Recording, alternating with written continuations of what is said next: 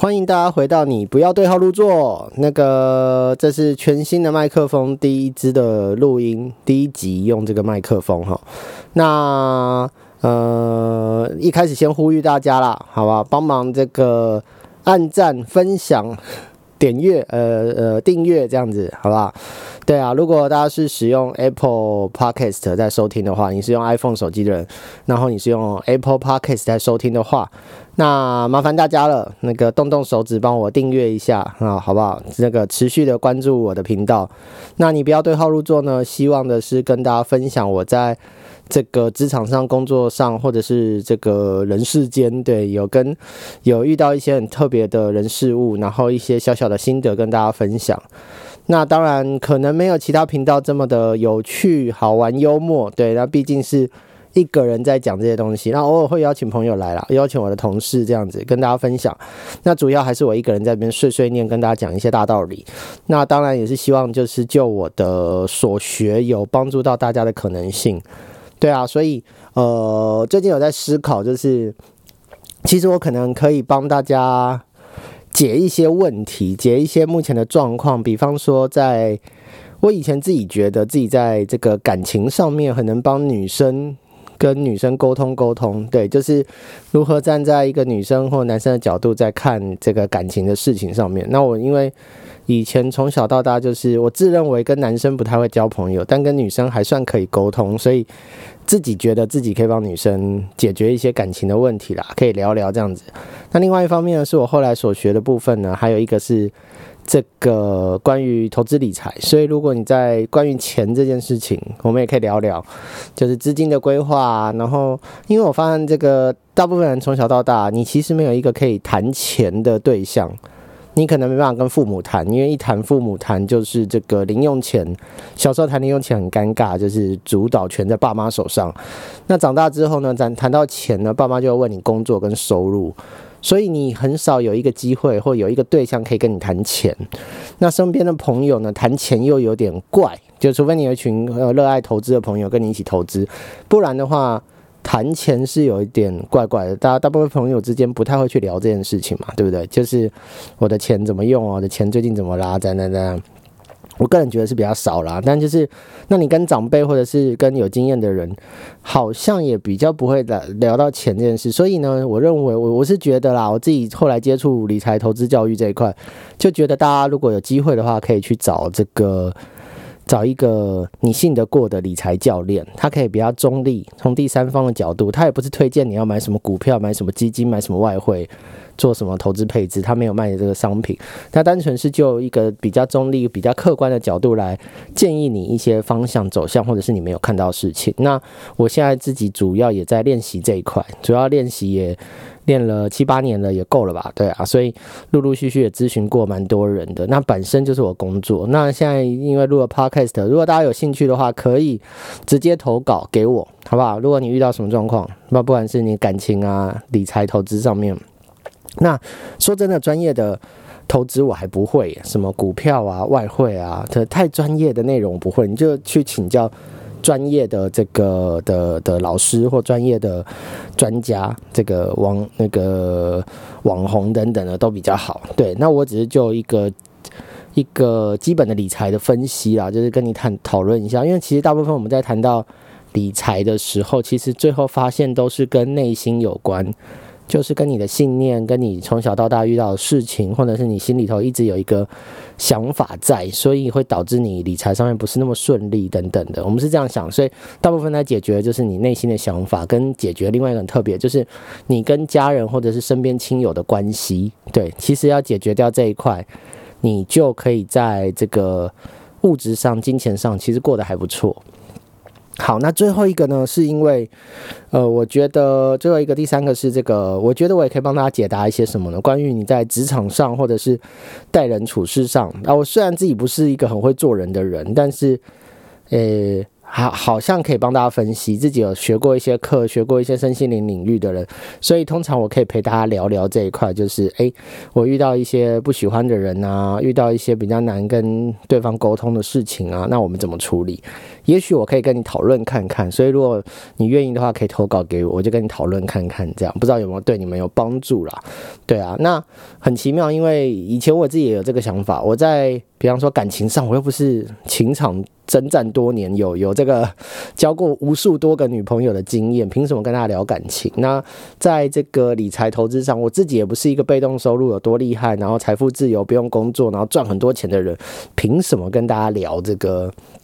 聊这个理财投资，那在这个职场上，我刚刚说不是很会做人哦，自己承认。但那凭什么呢？如果我自己很不会做人，然后呢没有把东西都处理好，为什么可以跟大家聊聊这个？这是一个很那个很妙的事情。那我自己曾经也也度过这一关呐，因为当我投入到理财投资教育训练圈的时候，会发现呐，我们要充当教练或小教练或者是协助人的角色的时候，很容易被挑战这个问题。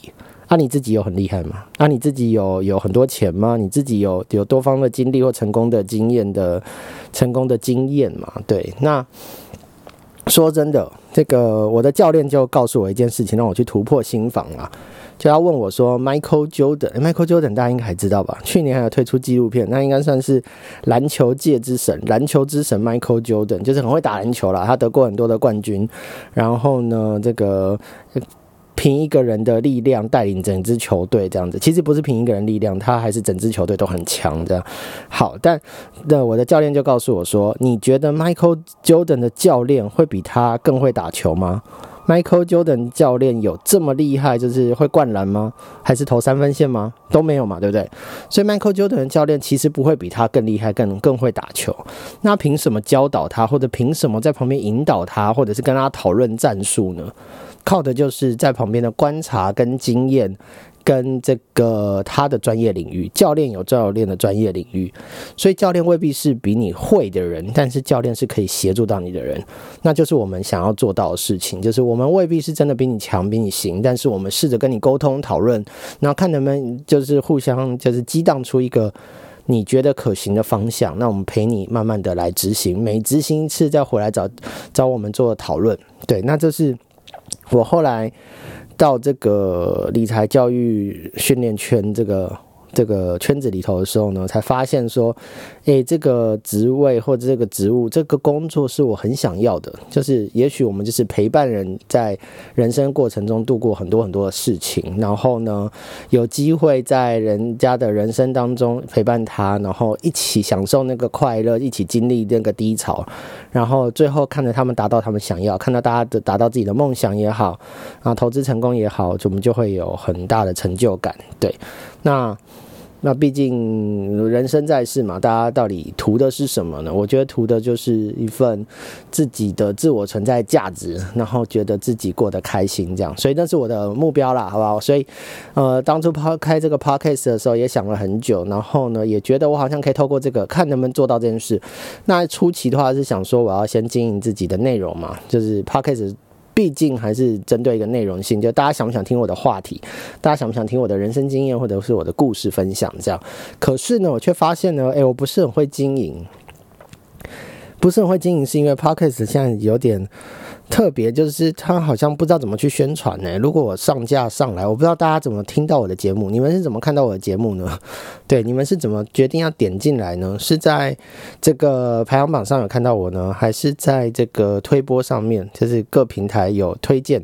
可能不太可能嘛，有那么多 podcast，我也不太相信会帮我推荐这样子。所以初期好像是靠自己，自己在 FB 的社团里头有自我介绍，说，哎，我有做一个这样的 podcast，那欢迎大家可以听。看看，如果听完以后用过之后觉得疗效还不错，不是用过之后觉得呃这个感觉还不错，那你可以欢迎你订阅，然后留下来继续收听。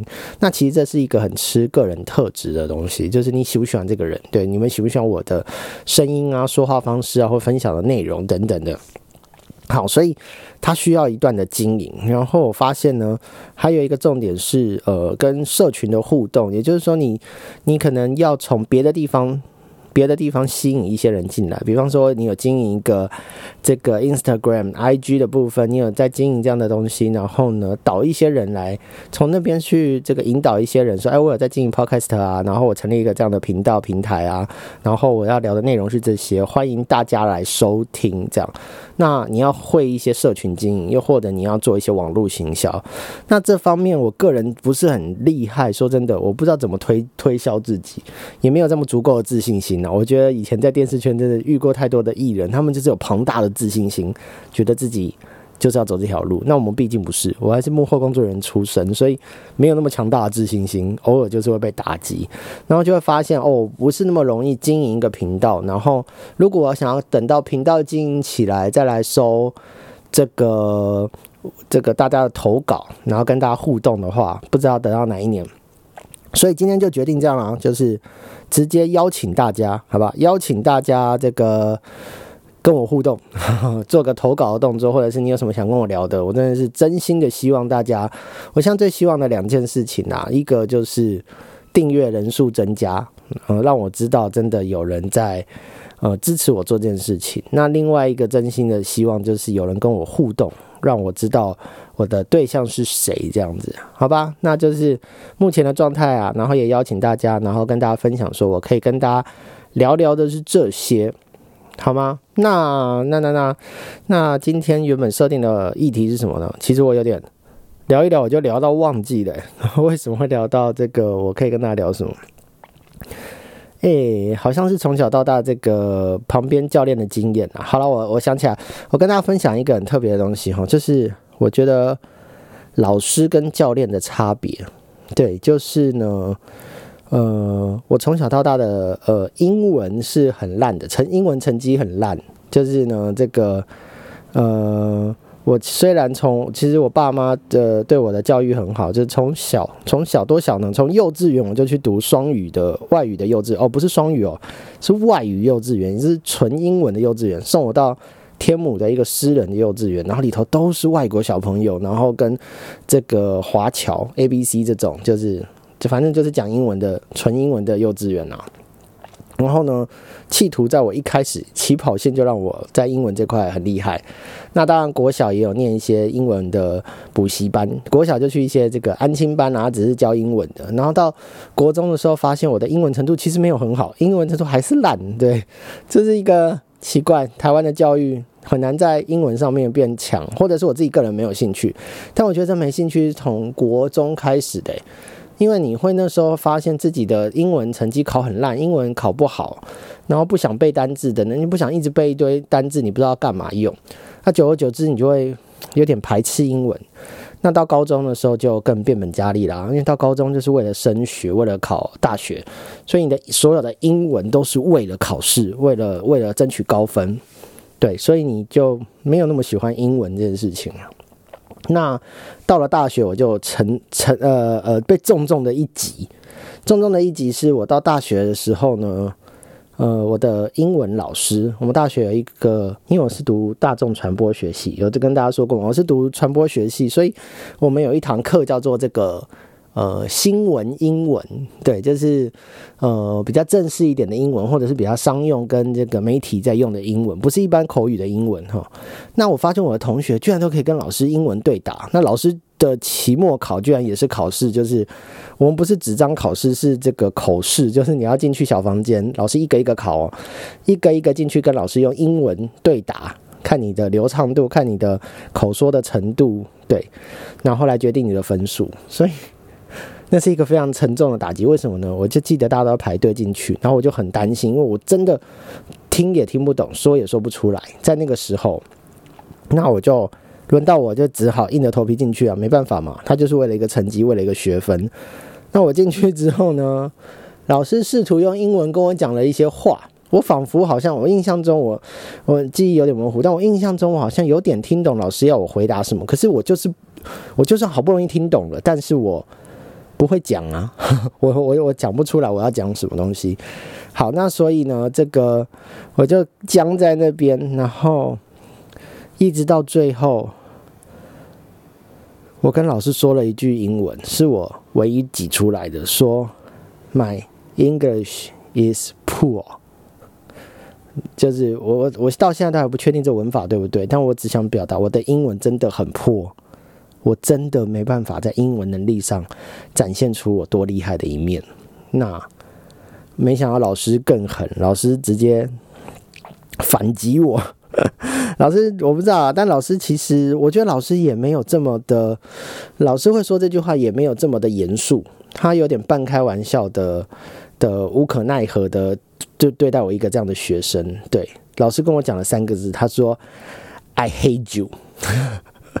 我我恨你，对，但是他的 I hate you 不是带有怒意的，而是一种我真的觉得老师是无可奈何，就是哇，这个学生我该拿你如何呢？又好像又不能把你死当，因为老师我老师是个女生，然后呢，她其实蛮温和的，也也其实老师蛮蛮不错的啦，但她应该没有把我死当的意思，她单纯就是。抒发的她的心情，她不想把我当掉。我可以体会一个老师的心情，他不想把你当掉。然后其实觉得你这个学生还蛮乖巧的，哎，我上课都准时，都乖乖的，我很努力，但就是就能力没办法瞬间提升，英文能力真的是无法瞬间提升的，好吧？所以我可以理解老师的心情啊，跟我说这三个字，他并不是真的这么带有怒意，但是也真的有一些些的不悦，但是呢又无可奈何。老师应该也蛮复杂，但总之这个 I hate you。成为我当时一个重重的打击。我一出来就跟同学说，当然想当然，我跟同学说，同学当然是取笑我的成分居多啦。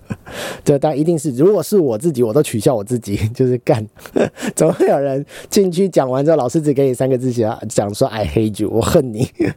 对啊，但但所以就是就是就是我真的在英文上跌了很大的跤。然后我的英文在大学的时候修了四次，我们学校规定。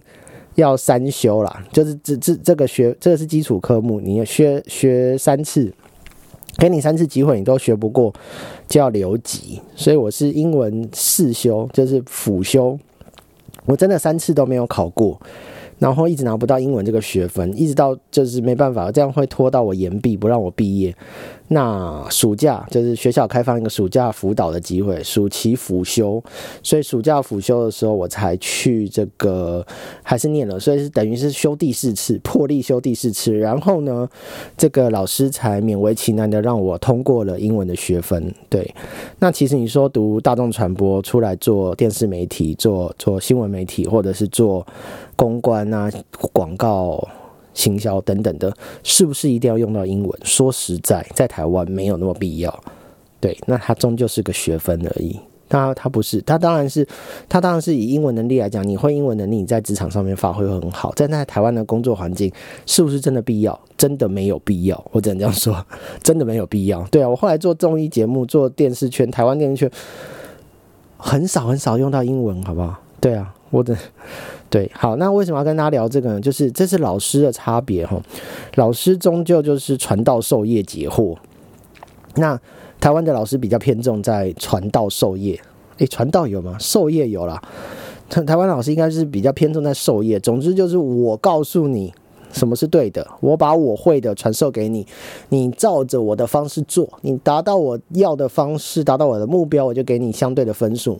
你超过我的目标和超过我的要求，你就会得到满分。这样子，好，所以这是老师。那后来呢？我出了社会呢？呃呃呃，因缘际会，不小心接触了到这个投资理财，我的教练呢？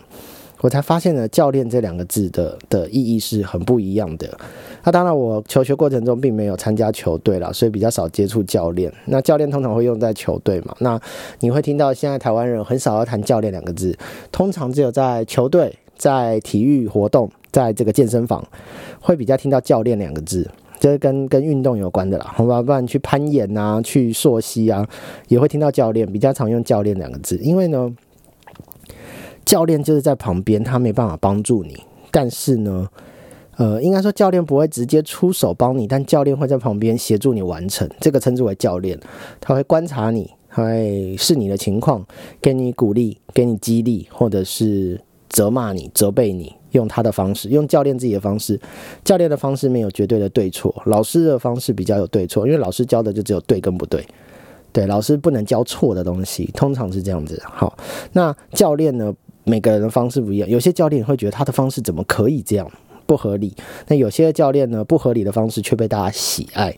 那教练就是一个这么特别的的的位置。那我后来呢，渐渐的很遵从教练这条路，就会是因为呢，我觉得这才是一个教育上面真正能够帮助到大家的方式。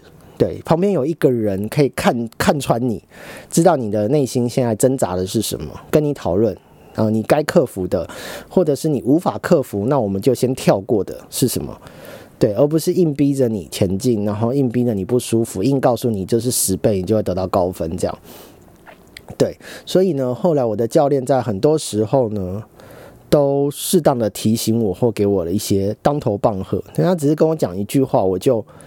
就就就这么解脱了，对，就是他只是有时候只是跟我讲一句话，我就，比方说，比方说。打个比方好了，我我人生中还遇过一个很重大的灾难，是这样。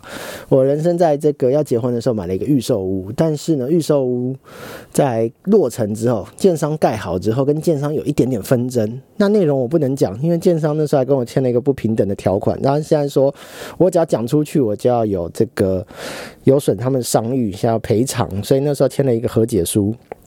而且除了但书的内容就是，我不能再对外讲这一段我跟建商之间的纠纷。但我简单说，就是我跟建商在预售屋盖好的时候有一点点的纠纷，然后那时候很挣扎，因为。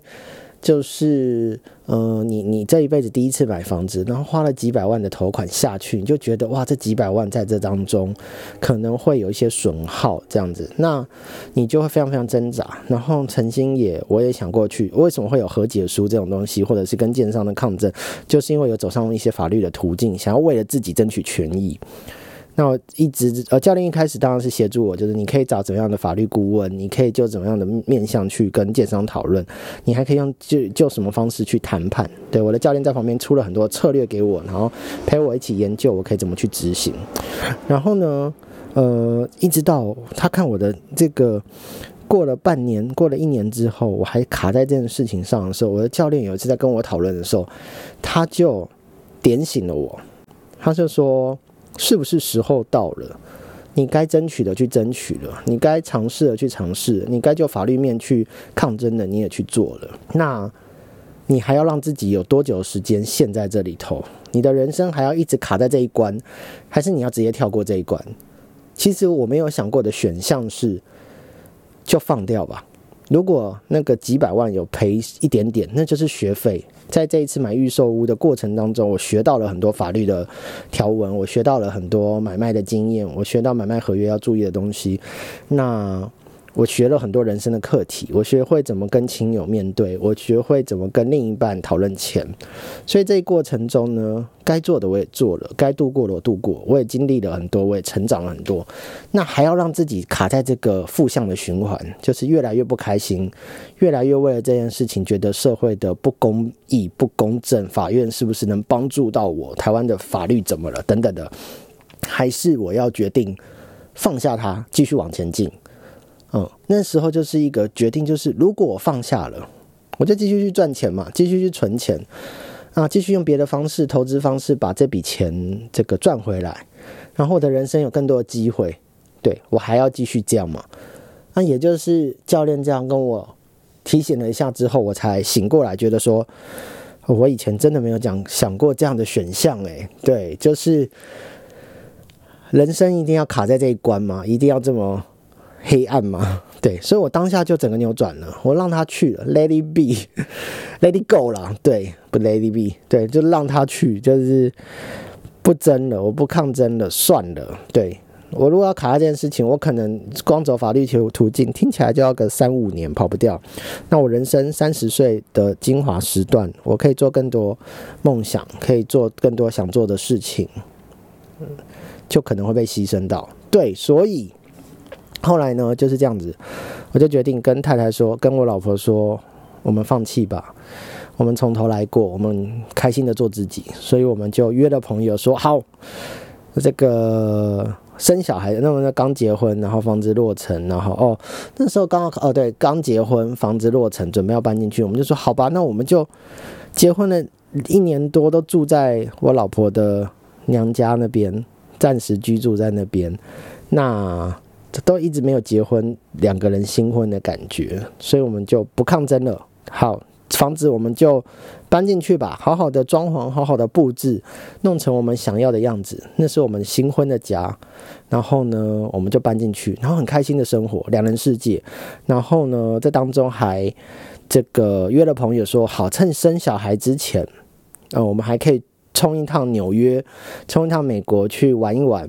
对，不要让自己有遗憾，因为感觉生了小孩之后，你可能会被一些绑住了，所以我们就还约了朋友冲一趟纽约，然后呢回来呢也顺利的就就怀孕生了女儿这样子。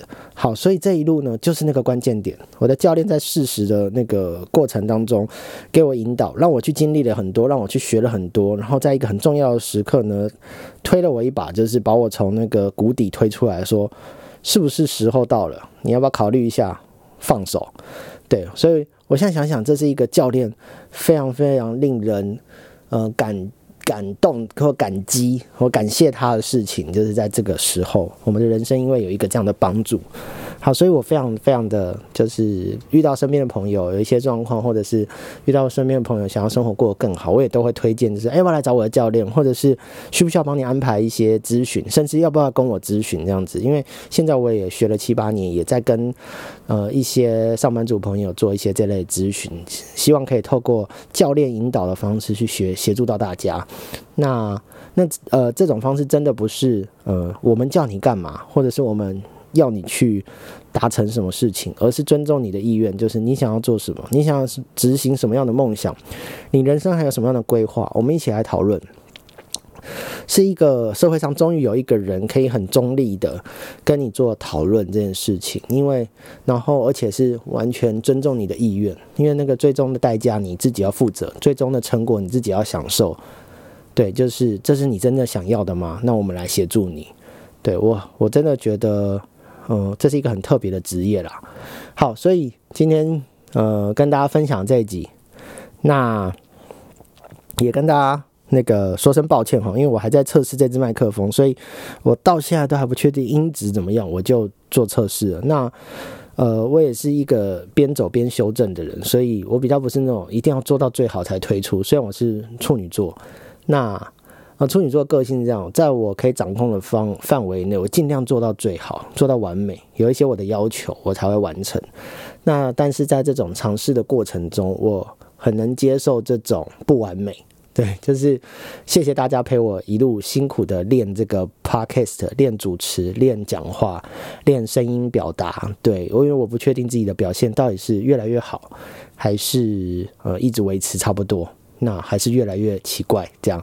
那所以今天呢，用这支麦克风，我刚刚听到收音收的超敏锐，好像 好像路过的警车还消防车的声音有进来，然后比较大一点的引擎声有进来。那呃，另外一个是，我不知道大家听我的声音会不会觉得比平常闷一点，因为那个这个麦克风收音太灵敏了。然后我还没有买所谓的防喷罩，就是讲话喷口水不要有那个喷的气音哦。啊，所以呢，这个我用的方式是，诶，这个今年大家都会用的方式，和今年大家突然手边就有的一个防喷装置是什么呢？就是口罩，对，戴起口罩来，用口罩充当一个防喷的装置，我觉得防喷的效果很不错，几乎是喷不出来。你听我说，屁股屁股有没有那个没有爆音？如果拿掉，要试看看吗？你们有好奇心吗？好，我说屁股看看，我先拿掉口罩。屁股，屁股，有没有很明确有一个空气气流这样冲击麦克风？啊，对啊，就戴上口罩就不会，就讲屁股屁股就会，诶，没有这个喷麦的的事情发生。但不过呢，我就不确定声音是不是清楚了，因为戴上口罩毕竟就会讲话闷闷的。我们平常看人家戴口罩讲话，好像就会听不太懂。当然，一方面是因为我们读到他的嘴型啊，那二方面是因为声音还是有受到影响这样子。那但因为麦克风收音很灵敏，所以我目前耳机监听上面听起来都是还算正常的。我觉得是这样啦。如果大家觉得不是的话，请不要给负评，好吗？请大家支持鼓励啦。好啦，最后呢，感谢大家的收听。然后这里是你不要对号入座。如果我有讲到任何的人事物，然后让大家不舒服的，请不要对号入座。我都只是想分享一些事情，让大家都可以一起成长，我们互相交流。然后最后呼吁呼吁呼吁大家订阅订阅订阅，分享分享分享，好吧？麻烦大家了。初期初期要开拓这个疆土，就是要靠各位的帮忙，好不好？你可以推荐给身边的人听看看，说哎，有一个东西叫 Podcast，然后有一个人在讲一些这个人生经验，我觉得还不错听。自己讲自己有点尴尬啊，但是呢，如果你有分享的话，我真的真心的谢谢你。然后欢迎你订阅，持续的关注，然后期待有一天你又回来听到我的节目这样子。好了，这里是你不要对号入座，谢谢大家收听，今天就到这边喽，拜拜。